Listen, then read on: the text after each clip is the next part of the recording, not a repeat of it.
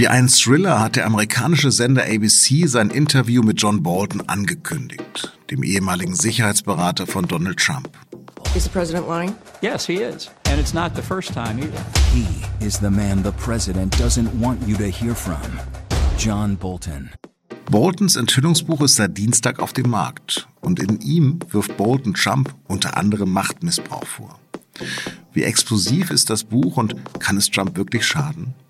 Darüber habe ich mit unserem US-Korrespondenten Alan Cassidy gesprochen. Sie hören auf dem Punkt den SZ-Nachrichten-Podcast. Am Mikrofon ist Lars Langenau. Schön, dass Sie zuhören. Donald Trump hält einen einsamen Rekord im Weißen Haus. Während seiner Amtszeit hat er inzwischen 88 Prozent seines Kernpersonals ausgetauscht. Unter den gefeuerten Beratern des Präsidenten ist auch John Bolton. Er war Trumps dritter Sicherheitsberater und hat ihn vor allem in der Außenpolitik beraten. Bolton gilt in Washington als Falke und ist dafür bekannt, dass er Probleme am liebsten militärisch löst. Trump und Bolton haben sich zu Beginn gut verstanden, aber nach 17 Monaten im September 2019 war Schluss. Bolton hat das Weiße Haus verlassen und öffentlich mit Trump gebrochen. An diesem Dienstag erscheint nun Boltons fast 600 Seiten starkes Enthüllungsbuch The Room Where It Happened, also der Raum, in dem es geschah.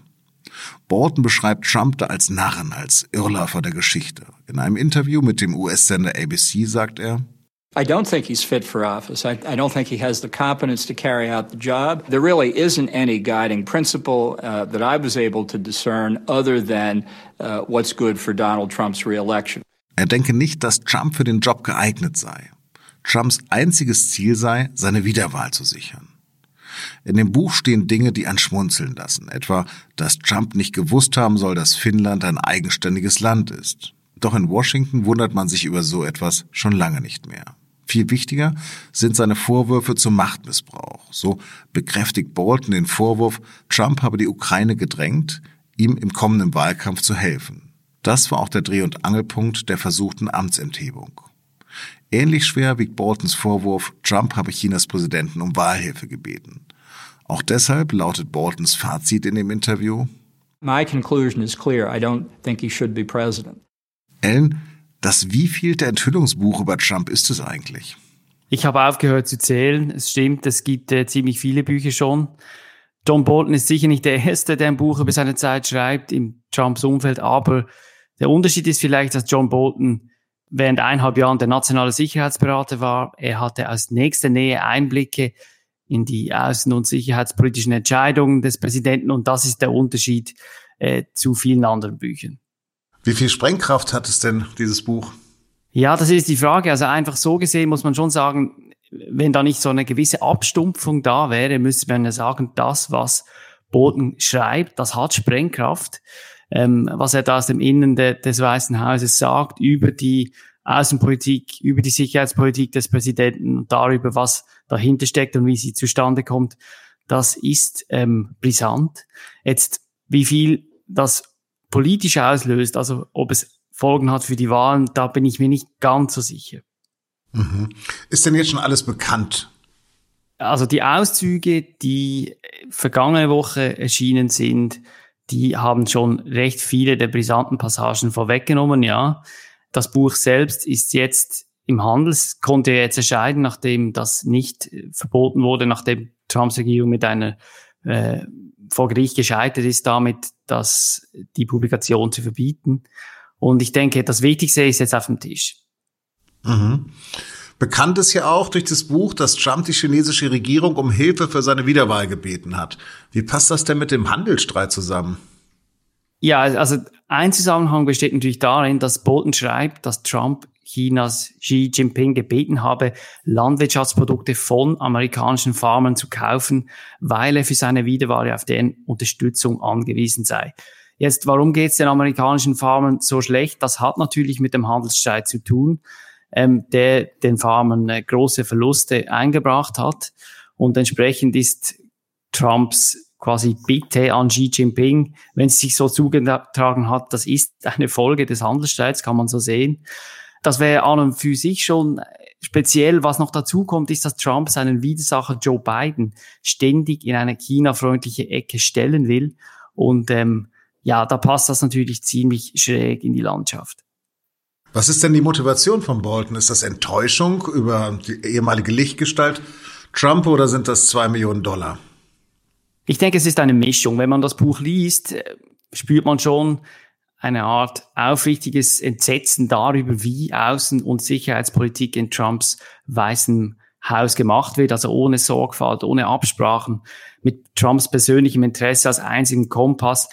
Aber ich denke, da ist schon auch der Frust eines, eines Hardliners, der Bolton ist, der sich in vielen Fragen einfach auch nicht durchsetzen konnte, etwas, zum Beispiel was den Umgang gegenüber Nordkorea oder Venezuela betrifft. Und ja, und das Geld spielt wahrscheinlich auch eine Rolle. Man muss sehen, Bolton war vor seiner Zeit im Weißen Haus äh, ein Dauergast bei Fox News zum Beispiel, was ihm wahrscheinlich ordentlich Geld eingebracht hat. Das hat jetzt nicht mehr.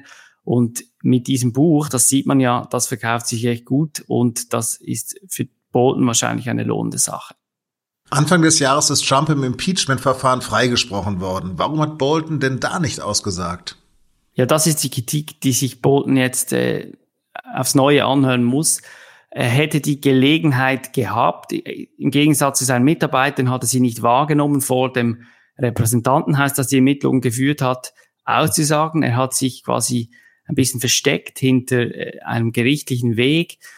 Ähm, und er hätte die Gelegenheit erneut gehabt, quasi vor dem Senat auszusagen. Der Senat wollte dann aber keine Zeugen aufbieten der Eindruck, der in Washington hängen blieb nach dem Impeachment, war, dass Bolton Möglichkeiten gehabt hätte, sie aber nicht wahrgenommen hat. Und dass er jetzt quasi in einem Buch über seine Sicht auf, auf das Impeachment-Verfahren spricht, das kommt bei vielen Leuten nicht gut an.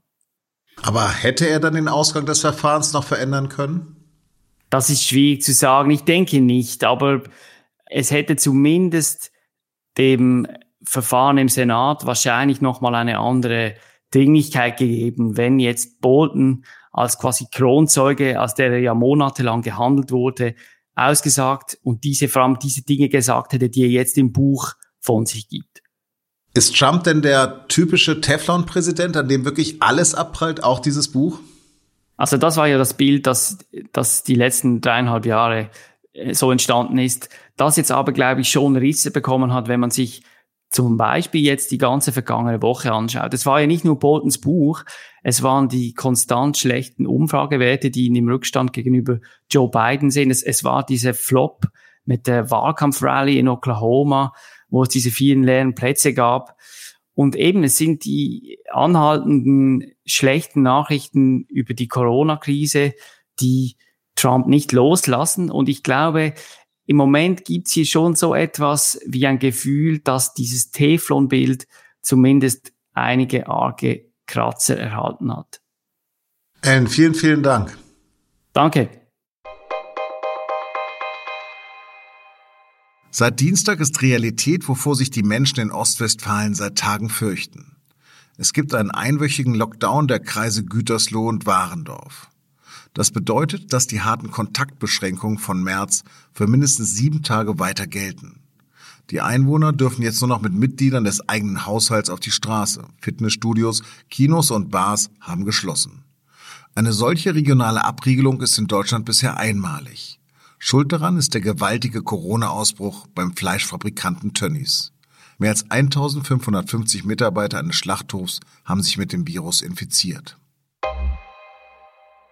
Positive Nachrichten kommen dagegen aus Berlin. In der Hauptstadt fallen die Kontaktbeschränkungen ganz weg. Gleichzeitig führt Berlin Bußgelder ein. Wer gegen die Maskenpflicht im öffentlichen Nahverkehr verstößt, muss bis zu 500 Euro zahlen. Im Bilanzskandal um den DAX-Konzern Wirecard hat sich der ehemalige Vorstandschef Markus Braun der Münchner Staatsanwaltschaft gestellt. Die Ermittlungsbehörde hat den Österreicher festgenommen, doch gegen eine Millionenkaution kam er wieder auf freien Fuß. Die Staatsanwälte werfen Braun vor, die Bilanzsumme des Finanzdienstleisters gefälscht und die Umsätze künstlich aufgebläht zu haben.